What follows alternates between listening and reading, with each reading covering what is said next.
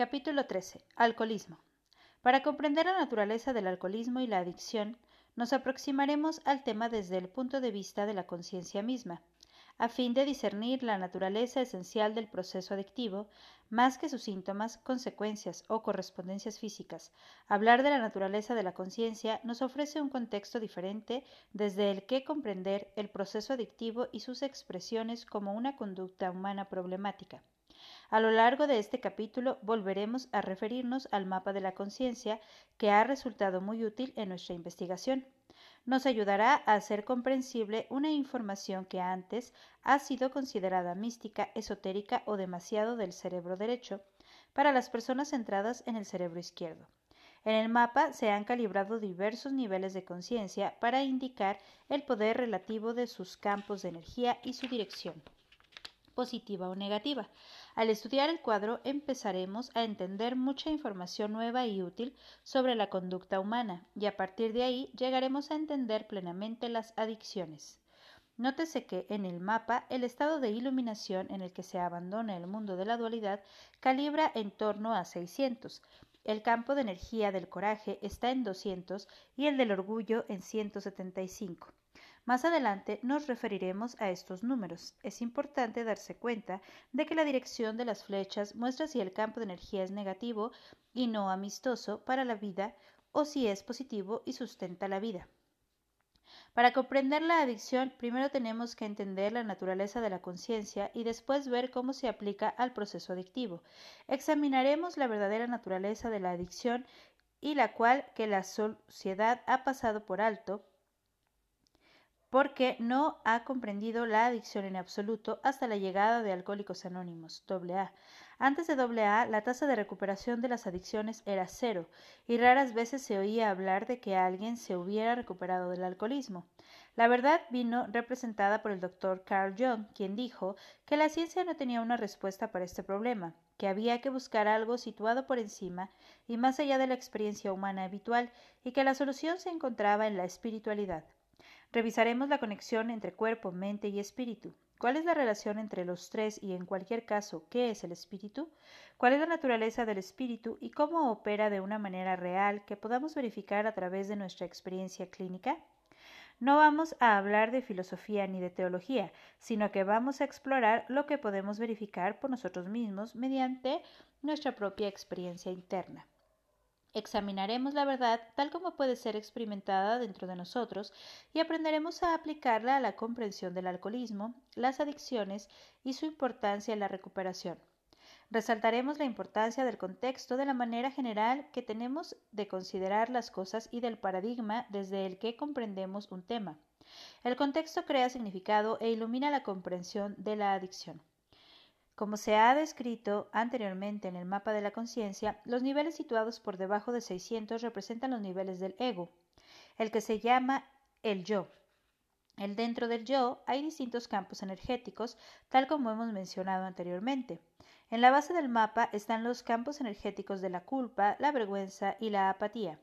Y a la derecha de cada campo se señala la emoción primaria que nos indica cómo experimentamos ese campo en la vida cotidiana. A la derecha se representa el proceso que se despliega en la conciencia misma. Ese campo de energía también determina cómo experimentamos y vemos el mundo y cuál es nuestra comprensión de Dios, que es debida a la limitación del campo energético. El campo de energía de la vergüenza está en el nivel 20 y la culpa está en el nivel 30. Estos son estados de negatividad que suelen experimentarse como auto-odio. El mundo se ve como un lugar de pecado y sufrimiento. A este nivel, a Dios posiblemente se le percibe como la amenaza o el destructor último, porque arroja el alma a su destrucción y al fuego infernal para siempre. Los niveles de la culpa y la vergüenza son los campos de energía más bajos y contienen muy poco poder. Cuando ascendemos al campo de energía de 50, descubrimos un campo de desesperanza y desesperación. El estado de la anciana descrita anteriormente, balanceándose adelante y atrás en su mecedora, mirando fijamente por la ventana tras haber recibido la noticia de que su hijo había muerto en combate. Su familia la sacude intentando que responda, pero ella no responde a nada, porque en estos campos energéticos se producen cambios en la química corporal. La desesperación, la desesperanza y la depresión representan el proceso de pérdida de energía que acompaña a los niveles inferiores de conciencia. El mundo se considera un lugar sin esperanza. Si Dios existiera, no tendría nada que ver con nosotros porque nuestra autoestima es muy baja. A esta visión le llamamos la visión que tiene el gusano de la naturaleza de Dios. Si sacamos a la persona de ese campo de energía tan bajo, podemos elevarla a otro superior llamado pena. Las personas desesperanzadas no pueden ayudarse a sí mismas. Tenemos que verter energía sobre ellas hasta para llevarlas al campo de energía de la pena, que calibra en 75 y tiene mucha más energía que la desesperanza. La pena también tiene cierto propósito biológico, como por ejemplo cuando el niño llora para llamar a su madre, tiene el poder de provocar una respuesta del mundo. La emoción que acompaña a la pena es el lamento, un sentimiento de pérdida y el abatimiento. El proceso que ocurre en la conciencia en este nivel es el desánimo. La pérdida de alma, el alma o espíritu, es esa energía elevada a partir de la cual se manifiesta toda vida. La persona apenada contempla este mundo como un lugar muy triste, con un Dios nada amoroso, a quien en realidad no le importa a nadie.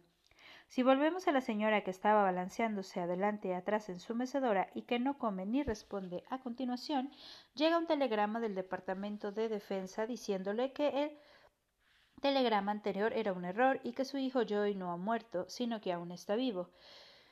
Pero la anciana sigue balanceándose en su mecedora, mirando fijamente por la ventana.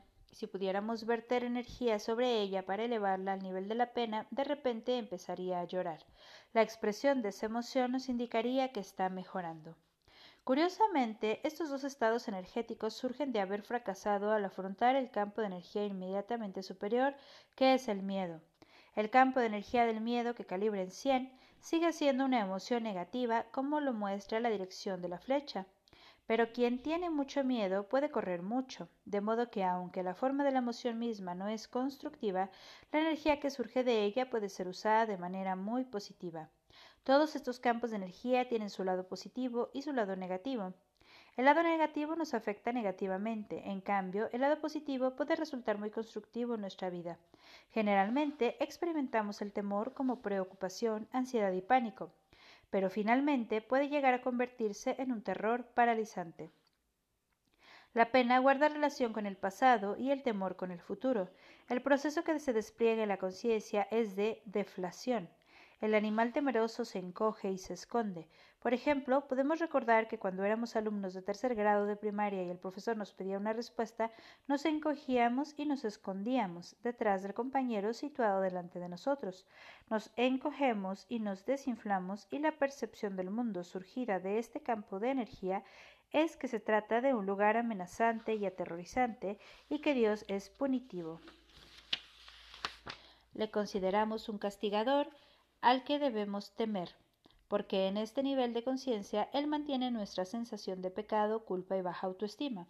En este nivel contemplamos a Dios como la más atemorizante de las posibilidades. Podemos sacar a una persona del temor y hacer que ascienda al siguiente nivel llamado deseo, que calibra en 125 y tiene mucha energía. El deseo es querer, y su expresión en nuestras emociones ordinarias es querer y anhelar. Finalmente, este deseo puede convertirse en una obsesión o compulsión, entonces lo llamamos adicción, porque el proceso que ocurre en la conciencia es el de sentirse atrapado. La persona se siente atrapada, está en, a expensas de este nivel y es dirigida por el deseo. El deseo puede llegar a ser incesante y suele estar asociado con una imagen interna. Para recuperarse de la adicción es necesario eliminar esa imagen atractiva en el momento mismo en el que emerge en la mente, tanto si se trata de una imagen sexual o relacionada con el juego o con el alcohol. Si permitimos que la imagen permanezca, toma energía y muy pronto es demasiado fuerte como para resistirse a ella. La recuperación depende de que estemos dispuestos a eliminar la imagen de manera inmediata y decidida, si lo retrasamos, la imagen se vuelve demasiado fuerte para borrarla y pronto su atracción nos gana. Evidentemente, el propósito de la industria del marketing es aprovecharse de nuestros deseos generando anhelo constante para mantenernos atrapados, de modo que queramos sus productos Una vez que estemos atrapados por el deseo, tanto si es de un coche elegante, de cierto perfume o de un champú que hará que seamos maravillosos, Él nos dirige. Ofreceremos nuestro dinero y energía para adquirir lo que nos ofrece. Sin embargo, el deseo nos lleva a ver el mundo como un lugar muy frustrante. La dificultad de este deseo constante es que pueda dirigir la vida de la persona a lo largo de su existencia, lo que produce una sensación de frustración y resentimiento, porque es un tipo de deseo que no se satisface al conseguir lo deseado. Nos impulsa a seguir deseando. El desear en y por sí mismo nos queda satisfecho. El modo que la frustración constante nos lleva a tener una imagen de Dios en la cual estamos separados de Él. En otras palabras, el Dios que nunca nos da lo que deseamos nos conduce fácilmente a la ira, que es el nivel siguiente. Como todo el mundo sabe, la ira en el nivel 150 contiene mucha energía, sigue siendo una emoción negativa con un lado destructivo, pero la energía de la ira, si sabemos usarla, puede resultar muy útil. Experimentamos su energía en nuestra vida cotidiana, en las emociones de resentimiento y odio y enfado contra nosotros mismos, en los agravios y piques y en la falta de disposición a perdonar. Con la ira, en la conciencia se produce un proceso de expansión. El animal airado se infla, haciéndose más grande de lo que en realidad es. La persona enfadada se infla y procura hacerse imponente a nivel biológico. Seguidamente, el enfado conduce a la competitividad. La persona enfadada ve un mundo de competición, conflicto, guerra y yo contra ti. En la posición polarizada de los oponentes y por lo tanto a este nivel tenemos la visión de un Dios iracundo. La persona que ve a Dios como el iracundo último, un Dios de venganza, un Dios que se toma la revancha. Es el Dios que representa la energía del mal humor, surgida de la venganza, el odio y la ira. Es como si ahora odiara lo que ha creado, la cualidad humana de su creación. Él es el Dios de las represalias, de la ira vengativa, si ascendemos de la ira al orgullo en el nivel 175, vemos que éste tiene mucha energía y que puede ser una energía muy útil. La dificultad con el orgullo es que su campo energético sigue apuntando en una dirección negativa. Su desventaja es la negación y en las adicciones esto puede resultar fatal cuando toma la forma de arrogancia y desprecio diciendo bueno, esa gente lo necesita pero yo no, yo soy diferente. Eso surge del proceso de inflación que se produce en la conciencia. El ego refleja un estado inflado del yo y esta es una posición muy peligrosa. Por lo tanto, vemos que el orgullo acaba llevando a la destrucción de las personas que entran en las drogas aunque tengan éxito en la vida. El orgullo conduce a la inflación del ego y a la negación concomitante, junto a la incapacidad de escuchar el consejo de otros. De este modo, el orgullo conlleva una actitud defensiva que es muy vulnerable. Esta no es una buena posición en la que estar, pero es una energía que podemos utilizar para pasar de la ira al coraje y salir del campo del orgullo. La persona en el nivel del orgullo está muy preocupada por el estatus, la propiedad, las posesiones, los símbolos y las etiquetas, lo que la sitúa en una posición muy defensiva. ¿Cómo influye este campo energético surgido de la negación, la arrogancia, el desprecio y un campo de energía inflado? En nuestra visión de Dios, generalmente la relación con Dios refleja una de estas dos posibilidades.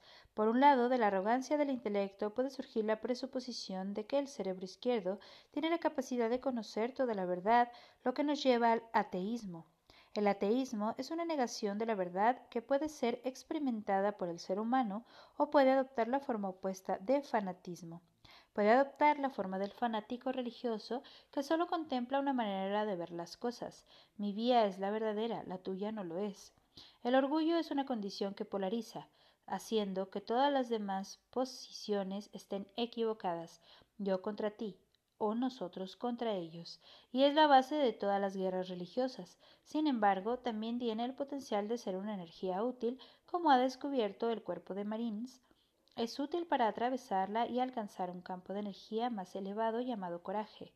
El coraje es un nivel crucial porque la flecha del mapa de la conciencia ahora está en neutral, lo que significa que el campo energético de este nivel de conciencia ahora ha cambiado a neutral es como si la antena que estaba sintonizada con lo negativo ahora se sintonizase con lo neutral.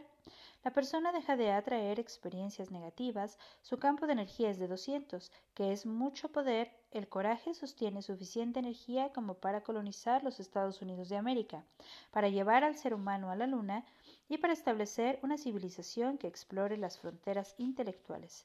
El coraje, en el nivel 200, tiene suficiente energía para crear los grandes imperios industriales. Es un campo de energía muy poderoso, no porque hayamos saltado 25 puntos, sino porque la dirección del campo cambia. Hemos abandonado buena parte de la resistencia y por primera vez la persona es capaz de afrontar las cosas, lidiar con ellas y gestionarlas. El proceso crítico que se produce en la conciencia es que la persona asume su poder. Estar dispuesto a decir la verdad es lo que permite este gran salto en el poder. Esto es crucial para comprender las adicciones y los procesos tradicionales de los doce pasos, porque es el primer paso. La admisión de que uno no tiene poder ante el alcohol y las drogas que hacen que su vida sea insoportable, que cambia todo el campo de energía y fortalece a la persona poniéndola a disposición de la recuperación. Cuando la persona empieza a decir la verdad, lo que ve desde el campo de energía del coraje es un mundo plagado de oportunidades. Aparece como un mundo de retos, un mundo muy excitante en el que crecer y experimentar el crecimiento personal. A partir de este campo de energía, la mente accede a una visión positiva de Dios. Por primera vez, la persona dice la verdad desde su propia experiencia. Y como reconoce que no ha tenido una verdadera experiencia de Dios, su mente se abre. La persona comienza a plantear las preguntas tradicionales que siempre ha conducido a la realización última. ¿Existe Dios? ¿Puede ser experimentado? ¿Es la divinidad un poder superior que puedo verificar dentro de mí? ¿Es Dios algo que está ahí fuera o dentro de mí? ¿Cómo se expresa a sí mismo un poder superior? ¿Cómo puedo llegar a conocerlo? Así, toda la exploración espiritual comienza siendo honestos con nosotros mismos, porque este es el primer nivel de integridad y de poder. La capacidad de decir la verdad libera poder para afrontar las situaciones, lidiar con ellas y gestionarlas y para responder apropiadamente por primera vez del campo de energía del coraje surge la fuerza para examinar los hechos y admitir la verdad con respecto a ellos. Desde aquí es posible soltar la resistencia y ascender al nivel siguiente denominado neutral. Ahora vemos que la flecha apunta hacia arriba, tomando una dirección muy positiva en el campo de energía ha saltado a 200 un nivel donde se experimentan la libertad y el desapego. En cuanto decimos la verdad con respecto a algo, pasamos a un proceso denominado desapego en el que uno ya no está atado a los resultados. Entonces, pase lo que pase, todo está bien. Este nivel de energía, la persona podría decir, si consigo el trabajo, genial, y si no lo consigo, también está bien, porque encontré otro, o bien, si esta relación no funciona, encontraré otra. Se vive la experiencia de que el mundo está bien y se siente la sensación de que Dios es la fuente de libertad. Aquí hay libertad para crecer, expandirse, tomar conciencia y empezar a examinar el propio ser y la naturaleza de la experiencia humana. El Dios de este nivel mira favorablemente la exploración de nuestra propia conciencia. El neutral es un nivel cómodo. La ventaja de este estado es que nos permite ascender al siguiente, el de estar bien, dispuestos, que calibra en 310. Este nivel tiene mucho más poder y energía porque por primera vez la intención positiva se vuelve operativa y dice sí. En el nivel neutral hay una falta de entusiasmo, por ejemplo, está bien ir al cine y también quedarse en casa. Ahí aún no hay mucha energía positiva. Sin embargo, soltar lo negativo genera espacio para que entre la buena disposición y este es el principio del entusiasmo y de una energía muy positiva. Decimos sí, estoy de acuerdo, estoy dispuesto. Esta buena voluntad nos saca de la indiferencia, de la laxitud y el del desapego, y empezamos a experimentar el mundo como un lugar amistoso. Las preguntas sobre Dios y la vida misma se vuelven prometedoras y esperanzadoras porque ahora estamos diciendo sí a la vida. la buena disposición abre la oportunidad de dar el siguiente paso, que es ascender al nivel de la aceptación. La aceptación calibra en 380. La persona de este nivel se siente adecuada, confiada y capaz. Esta transformación de la conciencia se produce cuando empezamos a recuperar nuestro poder. Todos los campos situados por debajo del coraje son estados de victimismo en los que hemos vendido nuestro poder al mundo. Esto será extremadamente importante al examinar la adicción, que es dar nuestro poder a algo que está fuera de nosotros, lo que nos precipita a los campos de energía inferiores. La persona que entra en el campo de la aceptación está volviendo a aceptar que ella misma es la fuente de su felicidad vital. Por debajo de este nivel, la gente piensa que la fuente de su felicidad está fuera de ellos mismos, piensan que viene de conseguir. En todas estas condiciones de carencia, la felicidad depende de si uno consigue el coche, el título, el trabajo, la relación, el grado, el dinero o lo que sea, pero siempre es algo que está fuera de uno mismo. En las adicciones, la cosa se convierte en si consigo la dosis justa de esta droga. El pensamiento de que la fuente de felicidad está fuera de uno acompaña a todos estos estados de debilidad y victimismo. La persona que está en el nivel de la aceptación ha aceptado a través de la buena voluntad y de soltar las resistencias que ella es la fuente de felicidad en su vida. Entonces surge la convicción de la autosuficiencia y la capacidad de crear algo satisfactorio. En consecuencia, esta persona ya no está limitada por la falta de poder o el victimismo. Sabe que si le ponen en una isla desierta, un año después habrá puesto en marcha una fábrica de cocos, se habrá construido una casa de árboles y estará enseñando francés a los nativos. Incluso habrá encontrado una nueva relación e iniciado una familia. Esta persona tiene el poder de crear la vida para sí misma. En prisión hay suicidas, pero también presidiarios que han obtenido títulos universitarios. Hay personas que han cambiado el curso de la vida humana y han escrito libros poderosos y brillantes estando en prisión, lo que demuestra que el poder no está en la prisión, sino dentro del yo. Existe la capacidad de utilizar la experiencia de la cárcel de manera valiosa y positiva para crear una gran novela, un libro o un tratado político. Algunos de los libros más influyentes fueron creados en condiciones extremas. Un aspecto de la aceptación es la apertura a encumbrar la razón y la racionalidad como principios que dirijan la vida. En lugar de limitarse a las emociones que predominan en los campos de energía inferiores, pensar adquiere importancia con respecto a sentir, los animales son gobernados por emociones, instintos y sentimientos, pero los humanos saludables y normales, por virtud del desarrollo del córtex prefrontal, tenemos la capacidad de la comprensión intelectual, de la comprensión lógica y de emplear símbolos abstractos. Así, los niveles de conciencia de los 400 son típicos de nuestra sociedad moderna marcada por la educación, la información y la utilización crítica de la inteligencia. Esto nos lleva a emprender por otros medios que no se limitan exclusivamente a prueba y error. La persona que tiene problemas empieza a buscar respuestas y soluciones y su investigación acaba llevándole al descubrimiento de que la recuperación es posible por medio de programas comprobados como AA, cuyo éxito está representado por millones de alcohólicos recuperados en todo el mundo. A lo largo de muchas décadas, la mente es un trampolín útil que nos impulsa a indagar y a emprender que hay un camino de salida a la adicción y de la desesperanza a la desesperación que la acompañan.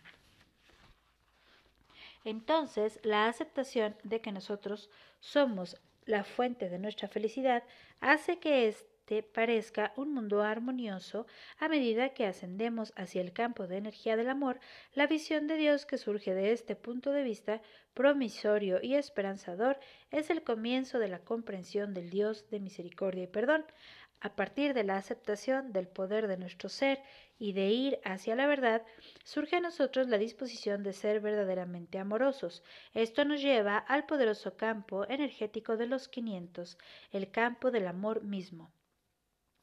En el nivel del amor es donde prevalece la verdadera felicidad. Podemos ver por qué conseguir más. Conseguir más dinero, sexo, poder, posición y todo el resto no nos da la felicidad solo nos da placer y una satisfacción momentánea. Podemos ver por qué, si 50 millones de euros no nos hacen felices, 75 millones tampoco lo conseguirán, porque seguimos estando por debajo del nivel 200. La verdadera felicidad está asociada con el nivel superior de 500, que es el comienzo del campo del amor, que nos lleva al amor incondicional en el nivel 540. El amor es un campo de energía estable que nutre y sustenta la vida, en el que surge el perdón y empieza a revelarse las verdades de la existencia. En el campo energético de 500 y especialmente en el 540, en el cerebro se empieza a liberar endorfinas, que se corresponden a nivel físico con el nivel del amor, en el marco de la química cerebral. De esta actitud amorosa también surge una visión del mundo amorosa, caracterizada por un Dios de amor incondicional y perdón.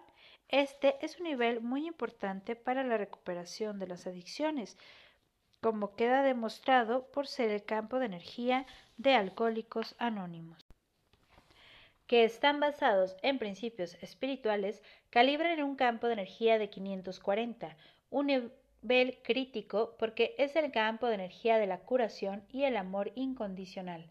Representa el compromiso y el alineamiento.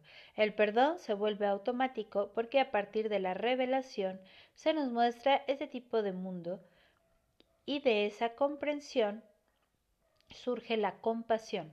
La capacidad y el deseo de entender cobran mucha importancia y lo importante es aquello que se nos revela. Cuando una persona tiene el brazo roto, no es importante si tenía razón o no. Lo importante es curarlo. A partir de su intención de comprender, el amor se vuelve curativo. Cura a partir de su capacidad de compasión. Este campo de energía es diferente de lo que el mundo suele llamar amor que a menudo no es sino apego y sentimentalismo emocional. Cuando oímos a alguien decir, bueno, yo amaba a Joy, pero ya no lo amo, lo que esta persona está diciendo es que en realidad nunca amó a Joy.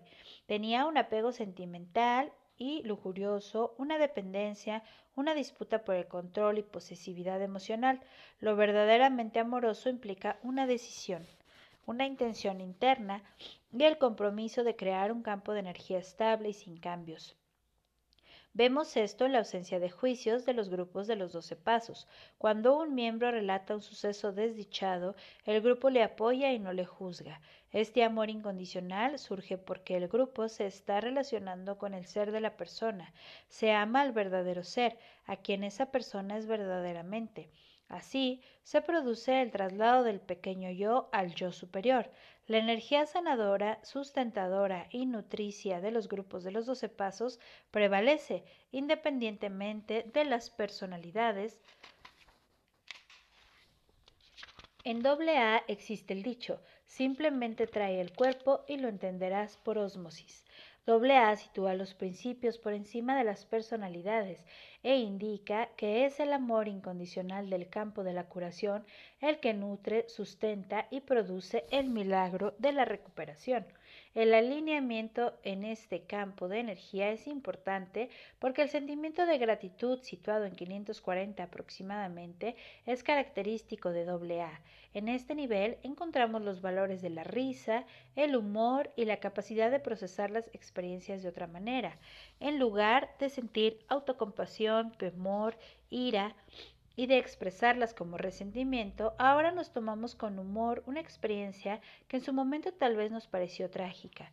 Como estamos dispuestos a perdonar y comprender de la naturaleza curativa de este campo de energía, surgen estados alegres caracterizados por la compasión y la comprensión. Esta transición marca el comienzo de la transfiguración de nuestra conciencia, el principio de ver la perfección del mundo y de experimentar la unicidad de todas las cosas y de toda vida. En los niveles de conciencia de la parte alta de los 500 surge un campo energético llamado éxtasis. No se trata de la emocionalidad que nos lleva a dar saltos de alegría, sino de una experiencia interna de alegría extrema que finalmente da lugar a estos estados que hemos llamado dicha. Estos estados de dicha se expresan como sentimientos de bienestar expansivo, de ser uno con todas las cosas, de amor generoso y perdón, y de un placer interno extremo. El estado de dicha es importante para entender las adicciones, porque esta experiencia interna es la más impresionante de las experiencias humanas. Representa lo que es posible dentro de nuestro ser. La experiencia de dicha también puede venir de la meditación.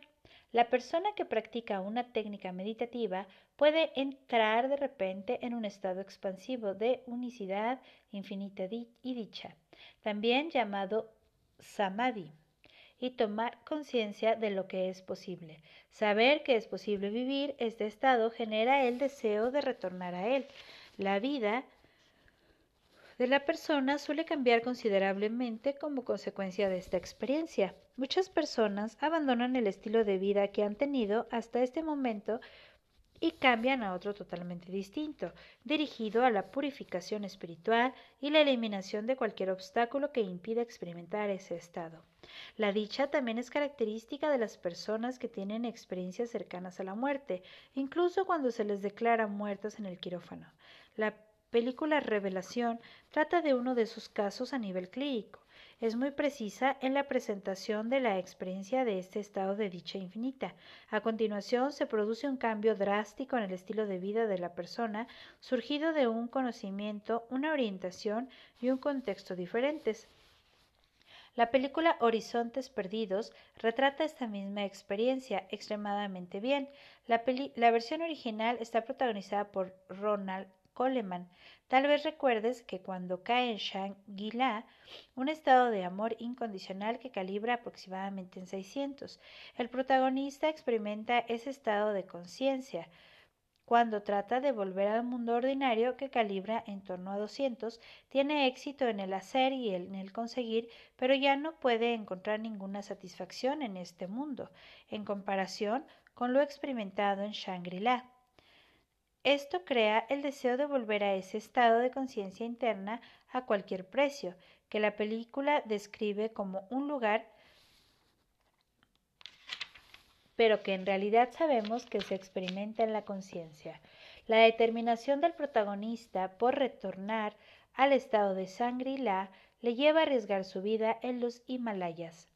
Tenemos que examinar dónde ocurre toda experiencia humana, como hemos dicho, el cuerpo es incapaz de experimentarse a sí mismo y solo es experimentado en la mente.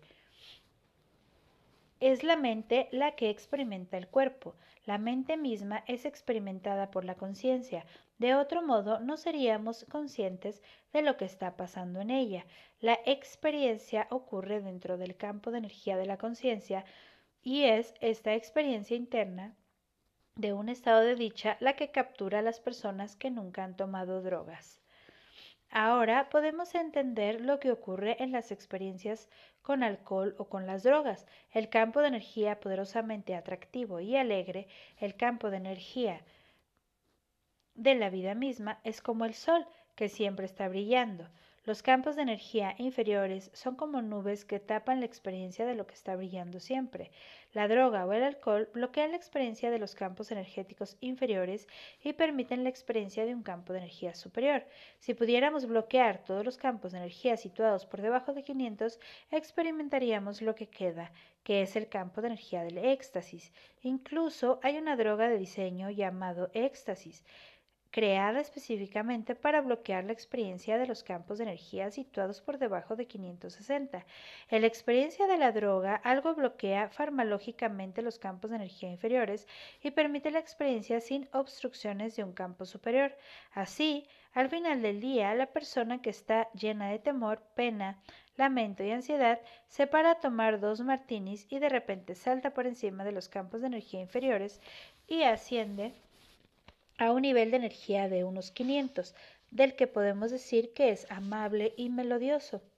En este campo en el que amamos a todo el mundo y estamos dispuestos a perdonarlos, somos generosos, fluimos, todos los niños nos aman cuando estamos en ese estado, llevamos juguetes a casa para nuestros hijos y flores para nuestra esposa, Buscamos este estado energético en la experiencia de las drogas porque bloquea los niveles de energía inferiores. Como hemos dicho antes, estas son experiencias adictivas porque la mente, habiendo experimentado este estado, quiere volver a él.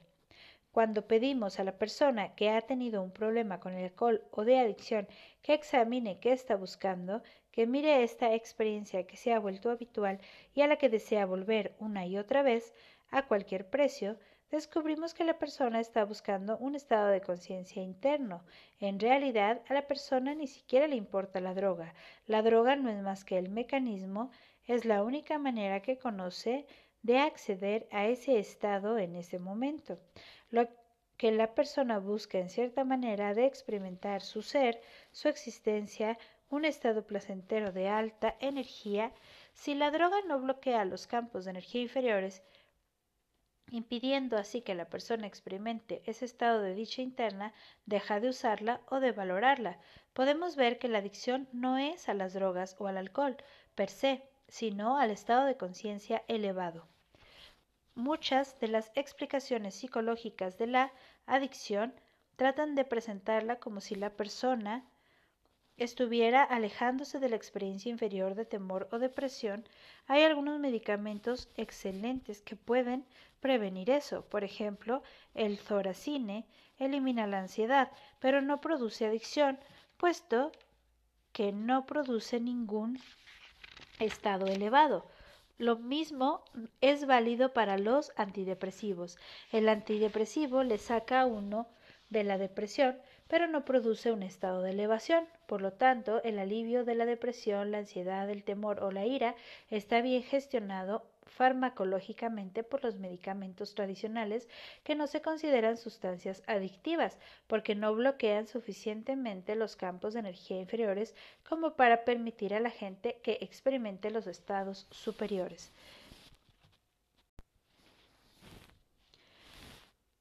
Podemos ver que la persona es adicta al campo de energía interna, a este estado de conciencia que crea el deseo de retornar a él está dispuesta a pagar el precio porque la mente comienza a pedir el retorno a esa experiencia a cualquier coste.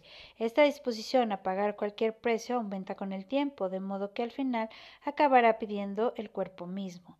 El médico dirá a esta persona, si sigues viviendo así, vas a morir en el plazo de semanas o meses, y ya sabes lo que la persona hará cuando oiga esto. Cruzará la calle hasta el bar, atendido por su viejo amigo Joe pedirá un martini y dirá ¿Adivinas qué me ha dicho el médico hoy? A continuación el camarero le invitará otro trago por los buenos tiempos y así se despedirán del cuerpo. La disposición de la persona a dejar ir todo esto está ausente. Vemos el precio que está dispuesta a pagar por la adicción a este estado de conciencia. Esto asombra a la gente que no ha tenido acceso a este nivel de conciencia en su experiencia con drogas. Estas personas están dispuestas a sacrificarlo todo a fin de retornar al campo de energía de la dicha, la sangrilá interna. Vemos que ocurre lo mismo con las personas que nunca han tomado drogas. Por virtud de su destino o por su trabajo espiritual anterior se han elevado a los campos de energía de estas experiencias superiores y después hacen lo mismo. Están dispuestas a renunciar al poder, al dinero, a la posición y a los títulos en el mundo y a dedicar todo su tiempo y energía a retornar a este estado de conciencia. La película Horizontes Perdidos narra la historia del motivo de la adicción mostrándonos la disposición a sacrificar la totalidad de la vida para alcanzar cierto estado de conciencia. Tenemos una conciencia interna innata de lo que realmente es verdad.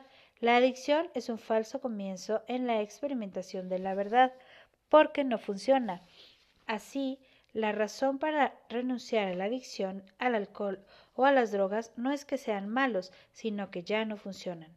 No funcionan porque producen la pérdida progresiva del respeto interno por uno mismo, junto con las adversidades y negatividades de estos campos de energía. Con la adicción se comienzan a experimentar sucesos muy negativos en la propia vida. Puede ser el comienzo de la pérdida de una relación, de las tarjetas de crédito, del estatus, de la salud física o del funcionamiento de los órganos corporales. Esto indica el curso descendiente producido por la negación de la verdad. La negación de la verdad desde el nivel 200 hacia abajo se debe a que uno pone el poder fuera de sí mismo. En la adicción, la persona atribuye a algo externo la fuente de su felicidad y del sentido de su vida, proyectándolos en el mundo externo y dando ese poder a las drogas o el alcohol o a cierta sustancia externa. La droga en y por sí misma no tiene ningún poder de crear experiencias superiores. Hemos probado e investigado esto durante años, literalmente con cientos de pacientes en el entorno clínico y en las clases que dábamos a las personas que estaban luchando con su adicción o justo a punto de dominarla, usando el método diagnóstico de discernir entre la verdad y la falsedad. Hemos puesto a, prueba la proposición. La droga tiene el poder de crear esta experiencia superior. Universalmente, el 100% de la gente se debilitó ante esa declaración, probando que es mentira. La droga no tiene ningún poder. A continuación les presentamos el concepto opuesto y pedimos a todos los presentes que tuvieran en mente el pensamiento. La droga bloquea los campos energéticos procedentes del ego y me permite experimentar la alegría de mi verdadero yo. Instantáneamente todos los alumnos se fortalecieron, indicando que la declaración era verdad. Lo cierto es que las drogas no tienen ningún poder, en absoluto, para crear estas experiencias, pero tienen la capacidad farmacológica de bloquear los campos de energía negativos, permitiendo al menos que la persona los disfrute. Por supuesto, no es el verdadero estado de dicha que experimenta quien se lo ha ganado por medio de su trabajo espiritual progresivo, pero al menos es algo similar, sentir la energía que está cerca de la verdad de nuestro propio ser. Ahora nos permite usar este conocimiento para entender la recuperación de las adicciones. Cuando una persona busca tratamiento para una adicción, suele estar en el fondo del mapa de la conciencia, llena de autoodio, desesperanza, desesperación, lamento y desaliento.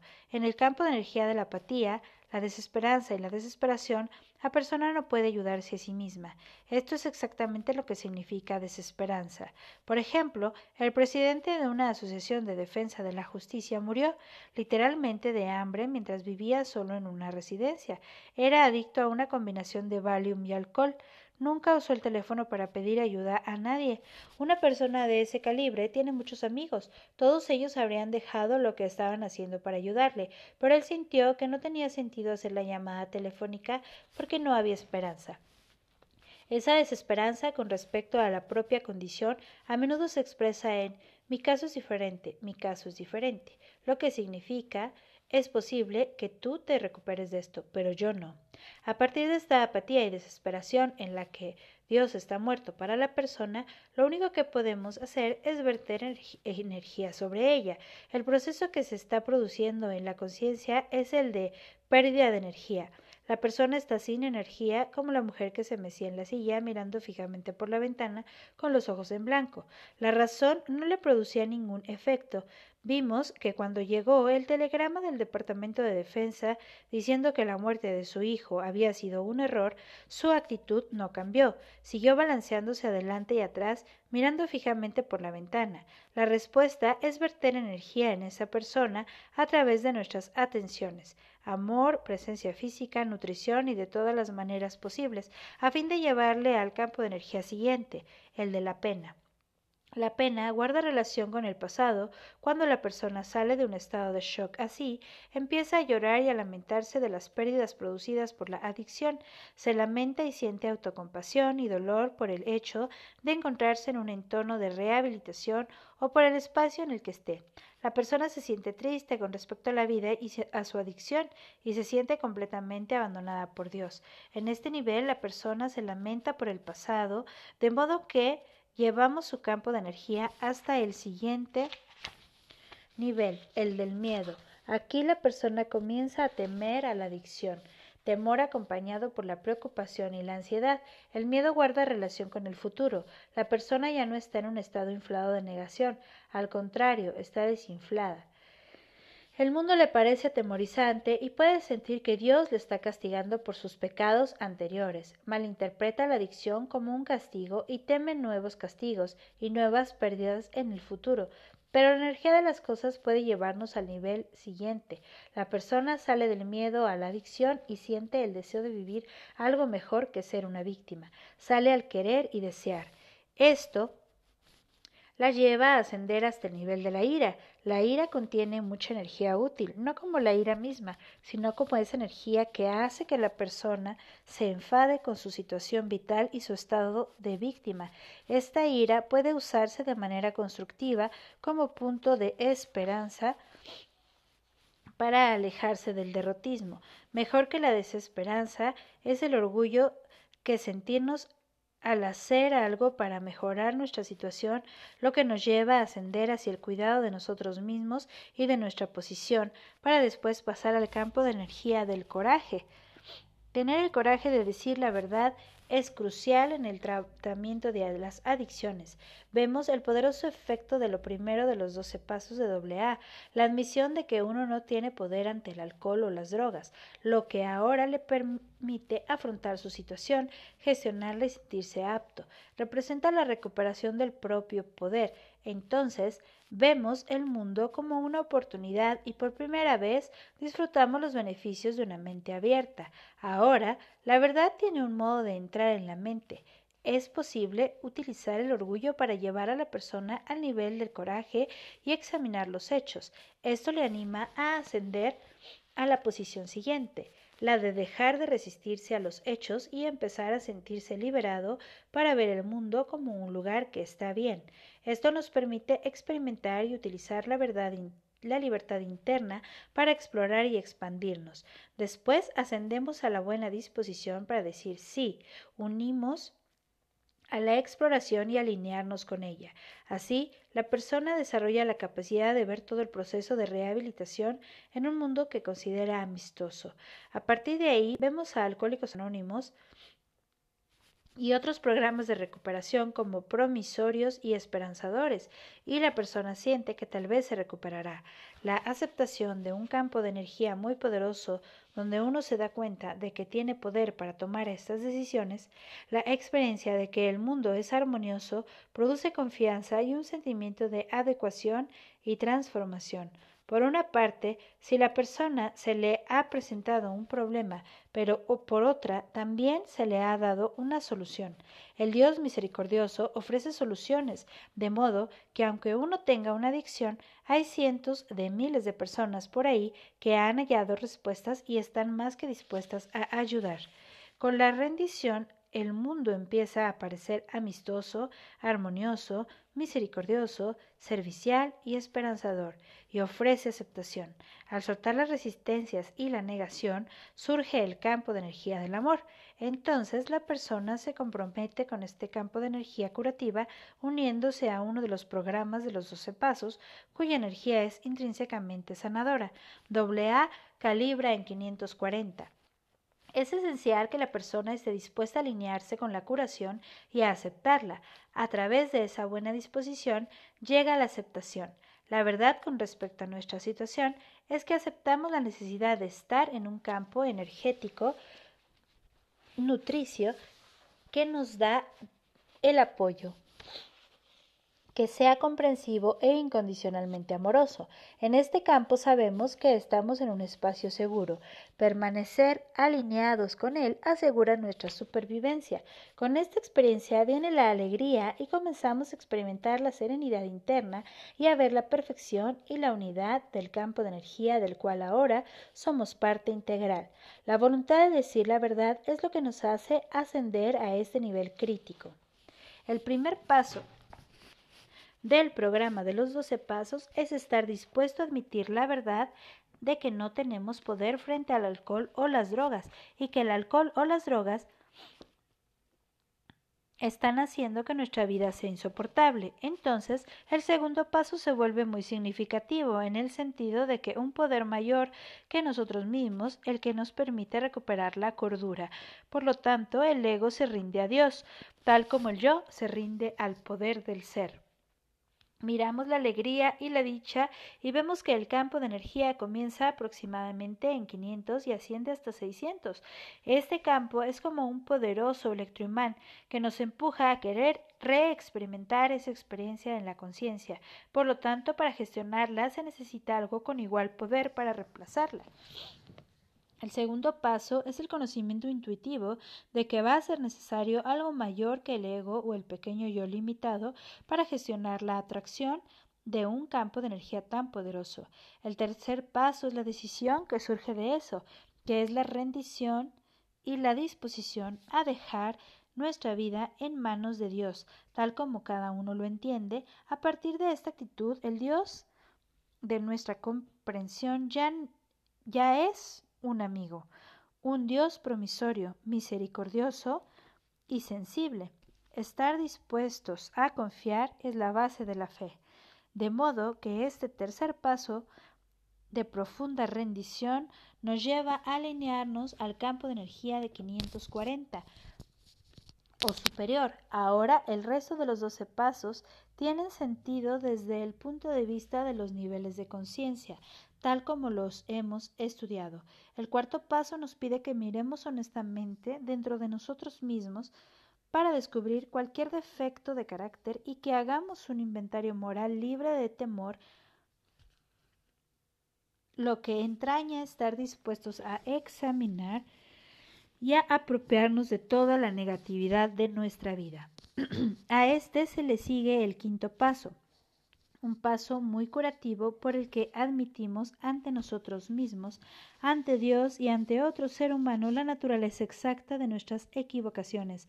Este paso cambia el campo de energía y retira de él la carga negativa. La retirada de la negatividad no cambia la historia, pero sí nuestra manera de contemplarla, dejando inoperante lo que antes tenía la capacidad de corroer y destruir. Bill Wilson, fundador de AA, Solía decir que la actitud correcta con respecto al pasado es un lamento decente, que es muy diferente del auto-odio, la vergüenza o sumergirse en la culpa. Más bien ahora actuamos desde el corazón. Bill solía decir que doble A es el lenguaje del corazón y desde el corazón se cura con su humor, aceptación, ligereza y predisposición a sanar el pasado. Después del quinto paso, la curación sigue adelante y se expresa en la restitución que ocupa los pasos del sexto al noveno, los pasos de reparación. En ellos, la persona asume la responsabilidad de hacer algo en el mundo por reparar cualquier daño que sea reparable y de enmendar cualquier error que pueda ser enmendado para que no sea únicamente un ejercicio mental o intelectual. La práctica se vuelve real y nos hace revivir la culpa por lo que hemos hecho en el pasado. Hasta donde uno puede, vuelve al mundo y trata de reparar el daño causado. A continuación, el paso 10 dice asumir responsabilidad por el contenido de la propia conciencia y estar dispuesto a limpiarla. Se convierte en un modo de vida cotidiano. El inventario diario nos hace tomar nota de aquellas actitudes a las que les ha faltado integridad, de aquello que uno podría haber hecho mejor y de las situaciones en las que uno podría haber sido más amoroso. El paso 10 es apropiarse de la responsabilidad por el progreso espiritual y comprometerse con él como forma de vida. El paso 11 es interesante porque dice que si uno ha hecho detenidamente los pasos del 1 al 10, reconectará con algo que ha estado buscando desde el principio a través de las drogas y el alcohol. Ese undécimo paso dice que la oración y la meditación aumentarán la conciencia del contacto con Dios tal como cada uno lo entiende. Pedimos únicamente conocer su voluntad y ser capaces de llevarla a cabo. El undécimo paso no nos dice que empezamos, sino que el contacto consciente ya ha ocurrido. Se produce a través de la rendición interna y de un compromiso honesto con nuestro ser y con un estilo de vida marcado por el amor. Uno conecta con Dios a través del corazón, porque lo divino, Dios y el amor son lo mismo. Al comprometernos con el amor como estilo de vida, como una manera de estar en el mundo dando lo mejor de nosotros, reconectamos con una experiencia de alegría interna, sólida como una roca, similar a lo que buscábamos originalmente a través del alcohol y las drogas. El paso 2 se revela en qué consiste todo el proceso adictivo y cuál es su naturaleza en el campo de la conciencia. El paso 12 dice que es el resultado de toda la experiencia adictiva y, de la práctica de los doce pasos, es un despertar espiritual. Ahora, Uno tiene la capacidad de llevar este mensaje a otros y de expresarlo en la totalidad de su vida. El duodécimo paso nos dice que todo el propósito del proceso adictivo era el despertar y la elevación de nuestro nivel de conciencia. Pasar de estar dormidos e inconscientes a estar despiertos y conscientes, a ser atentos y responsables. Pasamos de ser inconscientes, irresponsables y víctimas impotentes a ser los responsables espirituales de la felicidad de nuestras vidas. Esto impide que pongamos la fuente de la felicidad fuera de nosotros mismos. Más bien, nos damos cuenta de que la fuente de la felicidad es la misma que la fuente de la vida y viene de hacernos responsables y de ser personas espirituales y conscientes. Ahora hay un contexto diferente en el que comprender todo el proceso adictivo que nos ha llevado al incremento de nuestra conciencia. El alcoholismo y las drogas hacen que la persona tenga que estar más despierta para poder sobrevivir. Estas enfermedades son progresivamente fatales y la única manera de recuperarse de ellas es ser cada vez más conscientes a nivel espiritual. Nuestra vida misma depende de la toma de conciencia a través de una gran confrontación con algo que nuestro ser superior ha elegido para obligarnos a crecer, porque no hay vuelta atrás. Las únicas opciones son rendir nuestra voluntad a Dios o volvernos locos y morir. No hay manera de reprogramar las células cerebrales una vez que han sido programadas. No hay suficiente espacio en la cuerda floja para darse la vuelta y cambiar de opinión. Una vez que uno entra en el proceso adictivo del alcohólico, no hay vuelta atrás.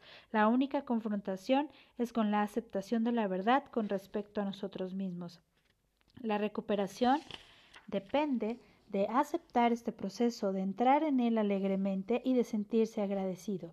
Es comprensible que los oradores de los mítines de AA digan que se sienten agradecidos por haber sido alcohólicos. Para el recién llegado eso suena a locura. Agradecidos como alguien puede sentirse agradecido de ser adicto o alcohólico, nos sentimos agradecidos porque eso nos ha llevado a crecer y a hacernos conscientes, nos ha obligado a tomar conciencia y a sentirnos agradecidos por el proceso. Al principio uno se resiente y se resiste, pero después lo acepta y está de acuerdo con él. Uno comienza a amar y a sentir alegría, finalmente alcanza un estado de serenidad. Hay un conocimiento interno de que este era nuestro destino, el modo de llevarlo a cabo y el modo de elegirlo, lo que nos hace entender que nunca podríamos haber alcanzado esta gran comprensión por ningún otro camino, algunas personas tienen que experimentarlo así. El ego tiene que tocar fondo para rendirse y encontrar a Dios, lo que lo consiguen sienten una enorme gratitud y alcanzan una mayor comprensión de la naturaleza de la conciencia misma. Los que se rinden a Dios reciben los regalos de Dios.